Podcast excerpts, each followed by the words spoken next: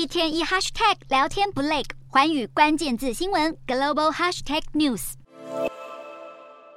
俄罗斯去年二月入侵乌克兰以后，遭遇国际社会严厉制裁，使得各大品牌纷纷加入抵制俄国的行列，包括星巴克、麦当劳、Nike 等跨国企业都陆续退出俄国市场。这个现象却让一直和莫斯科当局保持友好的中国从中获得巨大利益。不同于西方品牌纷纷出走，中国人继续和俄国保持正常的经贸交流。许多中国企业像是小米，都继续俄国业务的正常营运，使得中国品牌成功抢占了市场的空缺，成为西方制裁俄国下的最大赢家。以汽车销售来说，随着德国品牌 BMW 和宾士的退出，中国品牌奇瑞汽车和长城汽车都挤进了俄国市场的前十大。俄国购买中国汽车的比例和过去相比也成长了百分之七。另外，在手机市场方面，三星和苹果原本长期占有俄国前两名的销售地位，如今却被中国的小米和 Realme 取代，使得三星和苹果的销售占比从百分之五十三暴跌到只剩下百分之三。分析认为，短期来说，国际品牌的退出对续留的中国来说是个机会。不过，随着西方的制裁力道加大，还有出口限制的升级，中国企业能够撑多久将会是个问题。尤其许多中国的智慧型手机都是使用美商的晶片技术，如果西方国家持续施压，最终中国企业还是可能受到影响。